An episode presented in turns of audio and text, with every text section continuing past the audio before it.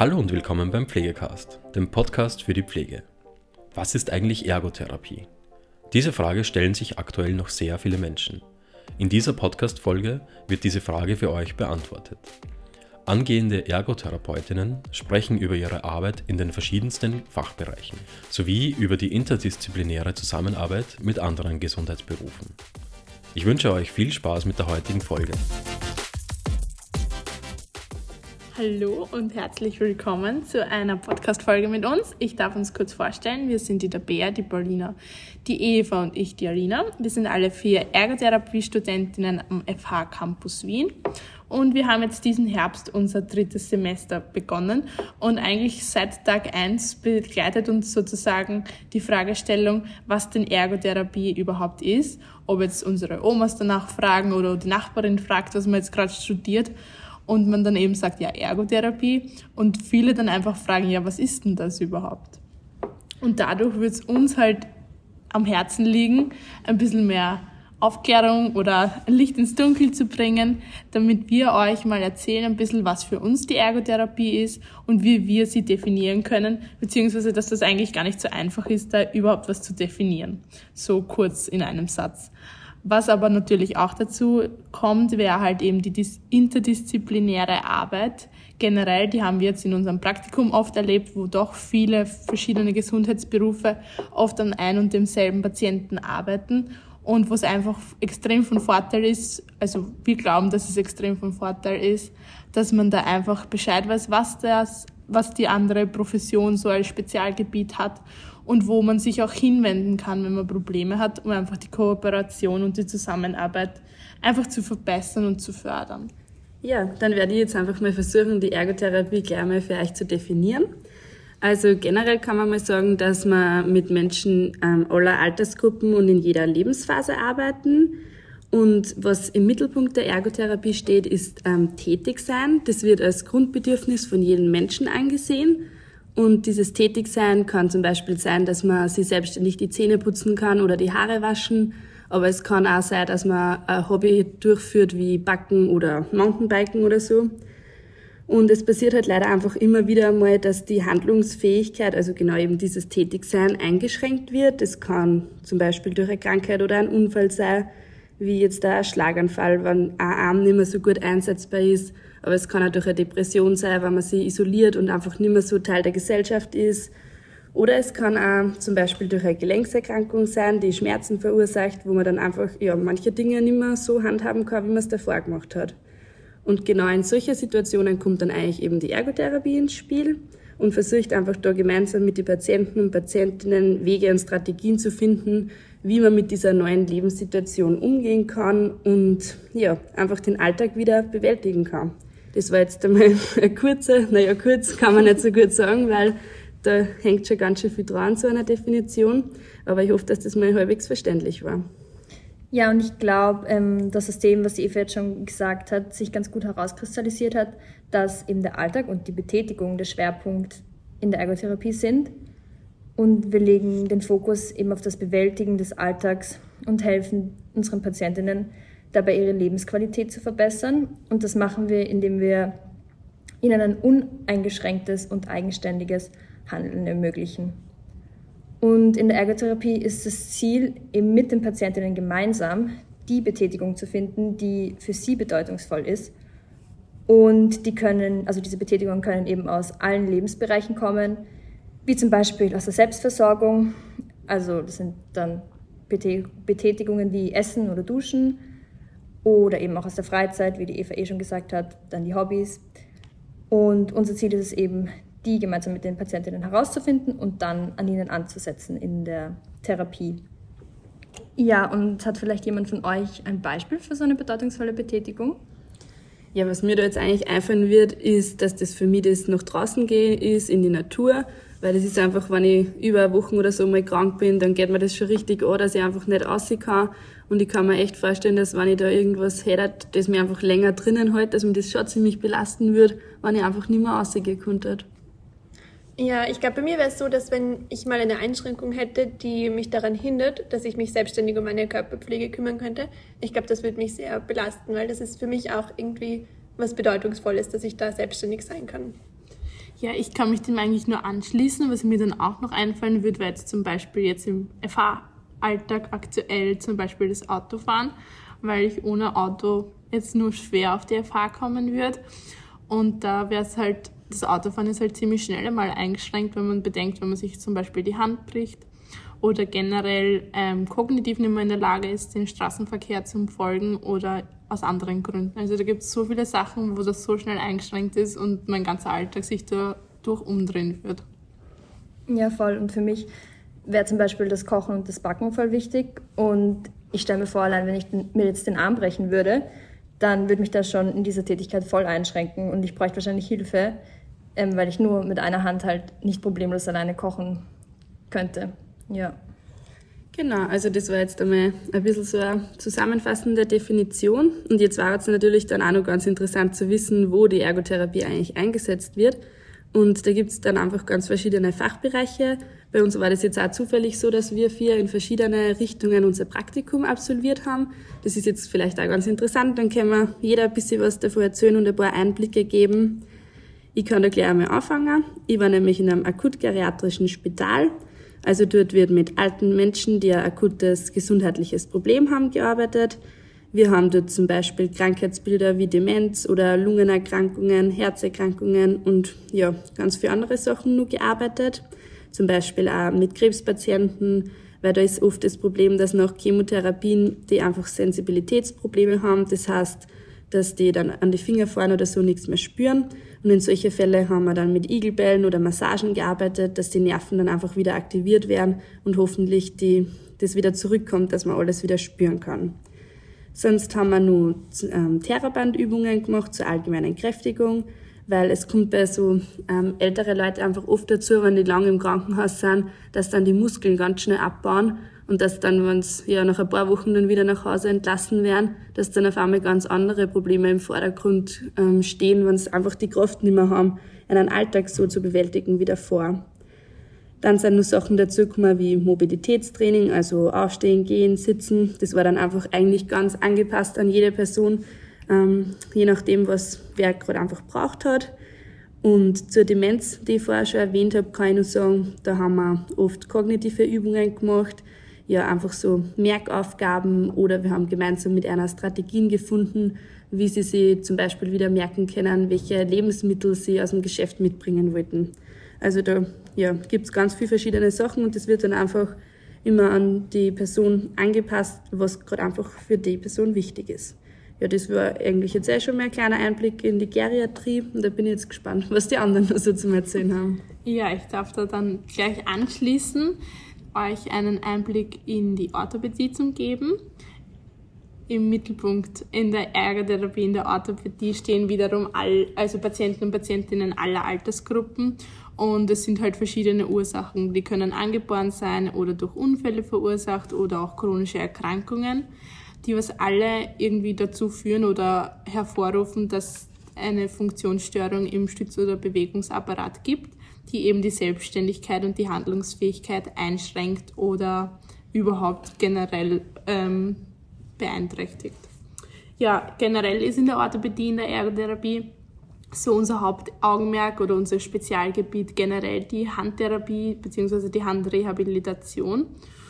Und so war es jetzt auch bei uns. Auf der, ich war auf der Unfallchirurgie in meinem Praktikum und da haben wir vor allem Fälle eben gehabt wie Kreissägenverletzungen, Bänderrisse, Kapselverletzungen, Nervenläsionen oder Nervenlähmungen generell, Nervenkompressionssyndrome, auch Karpaltunnelsyndrom zum Beispiel, Sehnenverletzungen dann auch oft infolge von verschiedensten Ursachen, Amputationen, Bewegungseinschränkungen generell nach langer Ruhigstellung, aber auch degenerative Gelenkserkrankungen wie eben Rheuma zum Beispiel.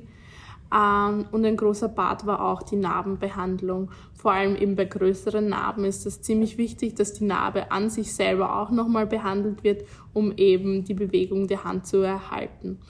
Und ja, generell waren jetzt all diese Sachen, was ich aufzählt habe, haben sich jetzt alle auf die Finger und ähm, auf das Handgelenk bezogen, also die ganzen Verletzungen, die Sehnenverletzungen und so, dass man sich halt ein bisschen auskennt. Und generell ist das Ziel gewesen, einfach die Wiedergewinnung bzw. der Erhalt von physiologischen bzw. funktionellen Bewegungen Bewegungsmustern und Fertigkeiten.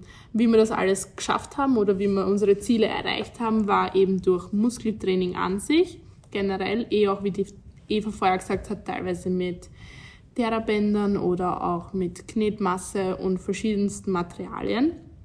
Dann die Mobilisation, sowohl die passive als auch die aktive Mobilisation der Gelenke, weil einfach eine Gelenksbeweglichkeit die Voraussetzung ist für, eine, für die Bewegung generell. Und was unser Spezialgebiet oder was auch noch so ein extra Dings von uns ist, ist die Schienenanfertigung. Das heißt, wir sind befugt, dass wir wirklich individuell an den Patienten oder die Patientin angepasste Schienen herstellen können, direkt in der Therapie. Und die halt vor allem wichtig sind bei verschiedenen Verletzungen, wie zum Beispiel eben den Sehnenriss, weil man da wirklich nur ganz bestimmte Bewegungen machen darf, beziehungsweise auch nicht machen darf. Was dann noch so ein extra Unterpunkt in der Orthopädie ist, wäre dann die Rheumatologie, wo es eben viel um die Hilfsmittelversorgung, wie der Schienenanfertigung, aber auch den Gelenkschutz geht, weil es halt hier einfach oft degenerative Erkrankungen sind, die jetzt nicht mehr heilbar sind. Aber dennoch wollen wir unseren Patienten und Patientinnen die Handlungsfähigkeit so gut wie möglich erhalten, beziehungsweise den Verlauf verlangsamen und generell den Aspekt vom Alltag mit einbeziehen, um dass sie ihren Alltag so lange wie möglich selbstständig und mm, so wie sie es wollen nachgehen können. Was dann auch noch so ein extra Punkt wäre, wäre zum Beispiel nach einer Hüftoperation, also wenn man eine neue Hüfte bekommt, weil da gibt es dann auch ganz bestimmte Vorgaben, was man darf, was man nicht darf. Und da wären wir auch wieder da für die Hilfsmittelversorgung bzw. Hilfsmittelabklärung, je nachdem, was jeder einfach individuell braucht, um seinen Alltag zu bewältigen. Ja, das war ein kleiner großer Einblick von mir und ich glaube, jetzt darf uns Dieter Bär was erzählen. Ähm, ja, also ich war auf der Akutneurologie ähm, und die Neurologie behandelt ja grundsätzlich ähm, die Erkrankungen des Nervensystems, wie zum Beispiel die Multiple Sklerose und Parkinson. Und wir hatten auf der Station vor allem ganz viele Schlaganfallpatientinnen, aber auch Leute, die ohne Diagnose zu uns gekommen sind, weil sie entweder körperliche oder kognitive Einschränkungen gehabt haben, die man noch nicht diagnostiziert hat, die aber eben auf neurologische Defizite hingewiesen haben. Und was wir so mit den Patientinnen gemacht haben, wir zum Beispiel eben die Menschen, die nach einem Schlaganfall in ihrer Handlungsfähigkeit eben eingeschränkt sind und nicht mehr selbstständig in der Lage sind, ihre bedeutungsvollen Betätigungen durchzuführen. Mit denen haben wir dann die Betätigungen herausgefunden, die für sie am wichtigsten sind, beziehungsweise die sie halt selbstständig oder halt so selbstständig wie möglich durchführen wollen. Und das sind häufige Beispiele, zum Beispiel das Duschen oder auch das Anziehen. Und ich glaube, das kann auch jeder irgendwie nachvollziehen, dass das die Dinge sind, die man gern selbstständig durchführen möchte. Und wir helfen dann eben in solchen Situationen den Patientinnen, Strategien zu entwickeln oder bringen eben Hilfsmittel näher. Und so ein Beispiel für so ein Hilfsmittel wäre der Knöpfler. Ähm, der kommt zum Einsatz, wenn zum Beispiel beim Schlaganfall, also der ist ja oft eine Hälfte des Körpers stark betroffen. Und dann kann man dann dementsprechend den einen Arm nur schlecht bis manchmal auch gar nicht bewegen. Und wenn jetzt eine Person, die zum Beispiel so beeinträchtigt ist von einem Schlaganfall, dann um, gern unbedingt ein Hemd anziehen möchte und die Knöpfe aber mit der einen Hand nicht zubekommt, dann ist der Knöpfler genau das Hilfsmittel, mit dem die Person das eben dann schafft, mit einer Hand die Knöpfe vom Hemd zuzubekommen. Genau, und dieses Training nennen wir halt ADL-Training. ADL heißt sowas wie, so viel wie Activities of Daily Living.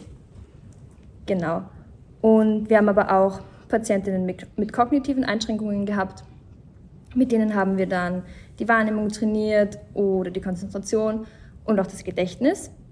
Und wie die Alina, Alina schon gesagt hat, ist die obere Extremität ja in der Ergotherapie sehr relevant. Und da haben wir auch mit den Leuten, die eben durch den Schlaganfall die obere Extremität beeinträchtigt hatten, gearbeitet und diese mobilisiert oder Kräftigungsübungen gemacht.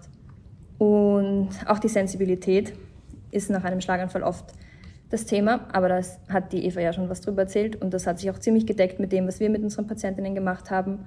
Und ich finde, das sieht man auch wieder ganz gut, wie die Fachbereiche sich auch überschneiden in der Ergotherapie.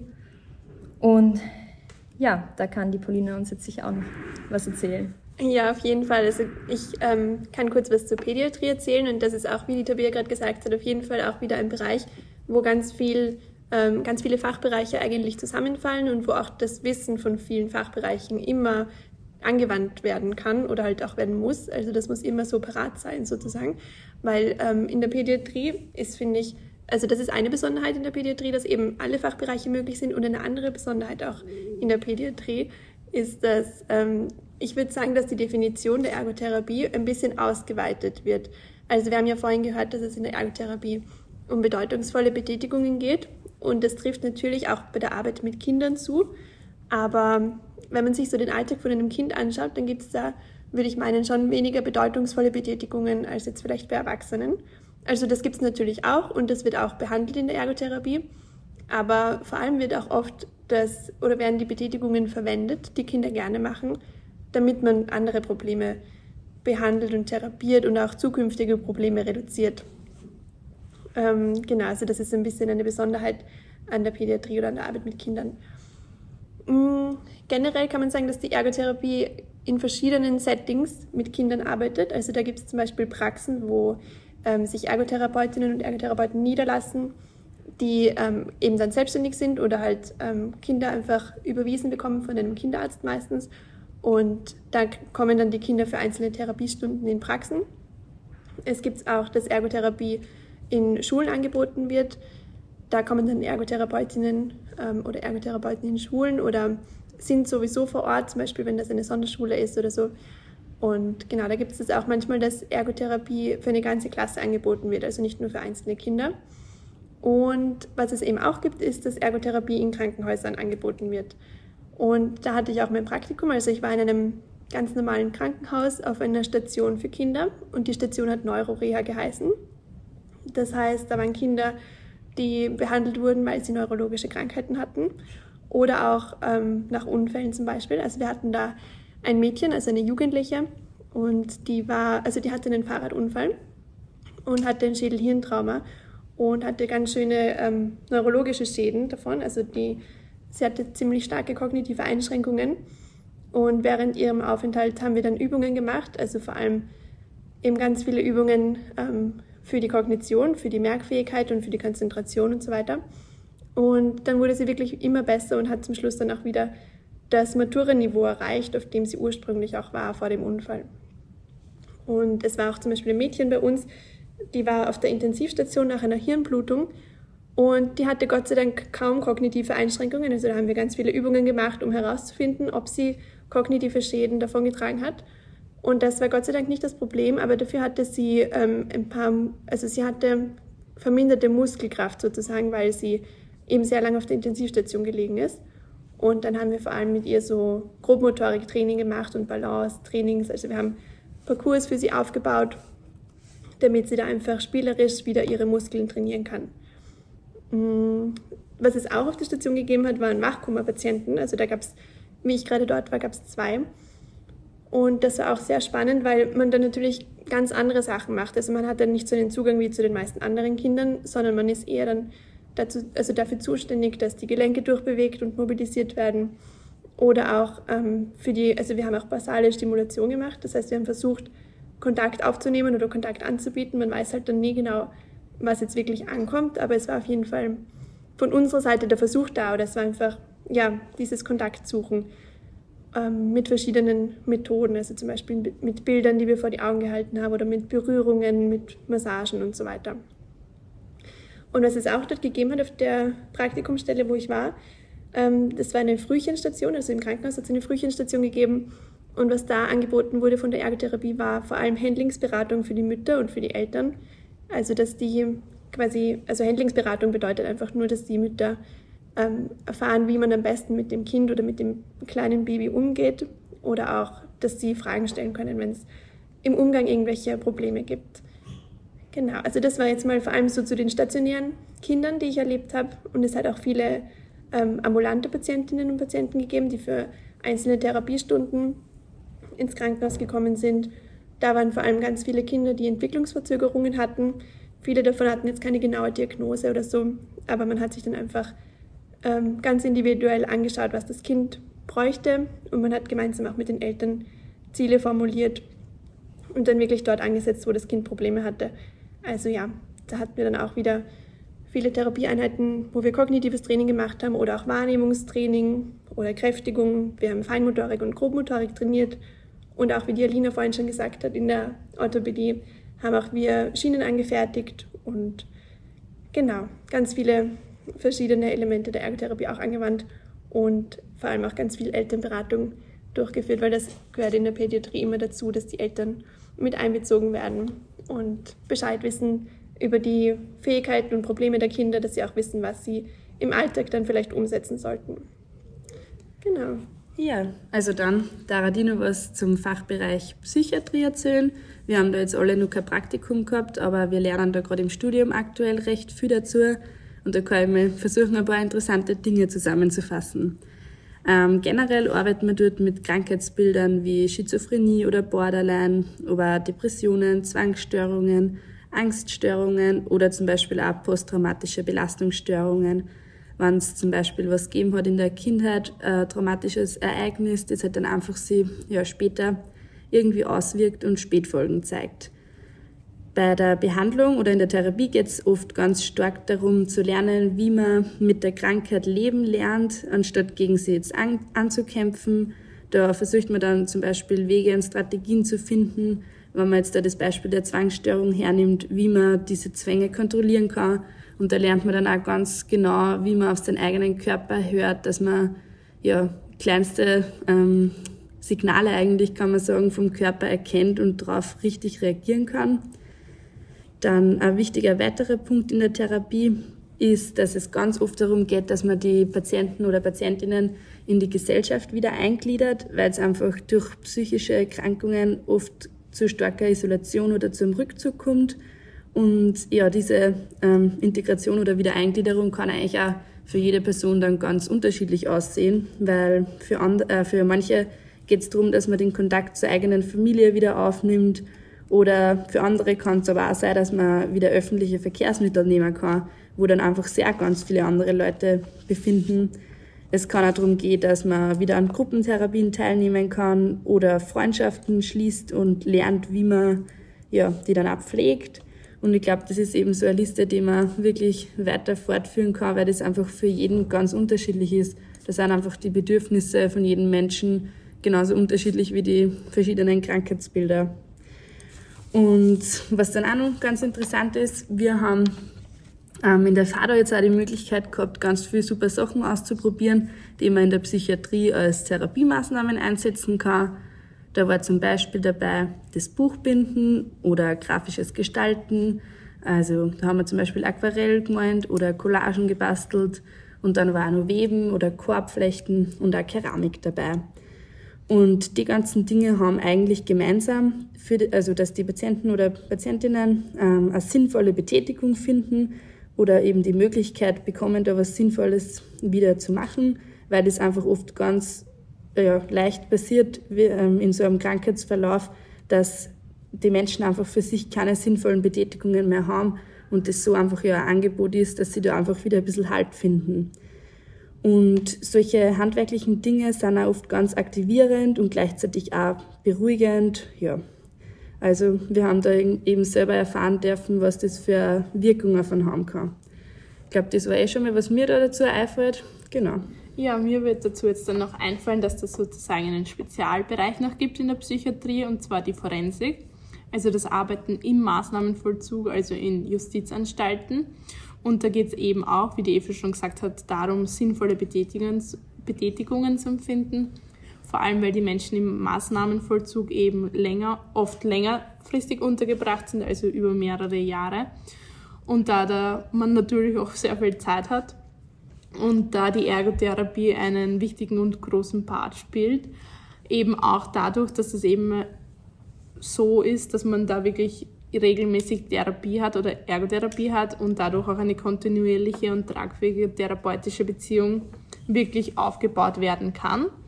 Und wie die Eva eben schon genauer erklärt hat, gibt da halt wirklich, wird viel mit dem Handwerk gearbeitet, eben um eine Betätigung zu geben und eine Beschäftigung erfahren zu können. was hinter dem Handwerken gibt es eben verschiedenste Hintergründe und Ziele. Zum Beispiel könnten das jetzt eben im Maßnahmenvollzug zum Beispiel sein, eben die Frustrationstoleranz zu erhöhen, die Ausdauer oder auch die Geduld zu verbessern. Nach der Entlassung dann, gibt es dann teilweise auch noch Projekte von Ergotherapeuten und Ergotherapeutinnen, die, den Unterge also die die Entlassenen unterstützen, wieder im Leben Fuß zu fassen sozusagen, weil ich glaube, das kann man sich ganz gut vorstellen, wenn man da so ein paar Jahre untergebracht war, hat man irgendwie dort so sein Leben gehabt, aber irgendwie ein bisschen Bezug zu dem normalen Leben, wie es wir beschreiben würden, verloren. Und da ist es halt dann, glaube ich, ganz super und wichtig, einfach eine Unterstützung zu haben, die eben in allen möglichen Fragen Rede und Antwort weiß und auch einfach da ist, wenn man was braucht. Ja, das war's von mir. Ich glaube, sonst jetzt haben wir wirklich geschafft, was wir sagen wollten. Ja, voll. Ich glaube auch, wir haben wahrscheinlich jetzt einen guten Überblick über die fünf Fachbereiche geben können. Also ich kann es nochmal ganz kurz vielleicht wiederholen, damit das klar ist. Also die Eva hat am Anfang von der Geriatrie erzählt, dann die Alina von der Orthopädie, dann die Tabia von der Neurologie, ich von der Pädiatrie und jetzt nochmal Eva und Alina von der Psychiatrie. Das heißt, das sind so die fünf Fachbereiche, in denen die Ergotherapie tätig ist und auch in denen wir unsere Praktika machen müssen und dürfen. Genau, jetzt ist mir nur eingefallen, was vielleicht auch noch cool ist zu erwähnen, was ich zum Beispiel in meinem Praktikum ganz stark mitgekriegt habe, dass einfach die verschiedenen Personen das einfach wirklich so stark schätzen, wenn man da einer hilft, dass ja einen Alltag wieder bewältigen können, weil einfach gerade in der Medizin oft drauf vergessen wird, dass ja, auch wenn jetzt ein Medikament nicht alles heilen kann, die Personen dann einfach daheim wieder weitermachen müssen. Und das ist einfach so schön, dass man dann halt einfach als Ergotherapeutin das einfach, ja, schaffen kann und denen da helfen kann, wieder einen Weg zurückzufinden. Ja, und ich glaube, abschließend kann man jetzt ganz gut sagen, dass die Ergotherapie wirklich überall und bei Menschen in jeder Altersgruppe wirklich wichtig ist und auch eventuell für jeden von uns einmal relevant werden könnte. Und ich glaube, man kann auch ein bisschen nachvollziehen, warum wir uns schwer tun, wenn Leute uns eben fragen, was wir studieren, die Ergotherapie dann kurz und bündig zu definieren, weil wir haben euch jetzt schon ziemlich lang erklärt oder erzählt, was wir überhaupt alles machen. Und ja, aber wir hoffen, dass wir euch die Facetten unseres Berufs gut näher bringen konnten in diesem Podcast und bedanken uns sehr herzlich fürs Zuhören. Ja, das war es auch schon wieder mit der heutigen Folge Pflegecast. Wenn Ihnen diese Folge gefallen hat, freuen wir uns, wenn Sie unseren Podcast abonnieren. Weitere Informationen zum Thema Pflege und allem, was dazugehört, finden Sie auf unserer Webseite www.pflegenetz.at oder unserem YouTube-Kanal Pflegenetz und unseren Social-Media-Kanälen. Alle Links zur aktuellen Folge sowie unseren Webseiten finden Sie in der Beschreibung. Bis zum nächsten Mal.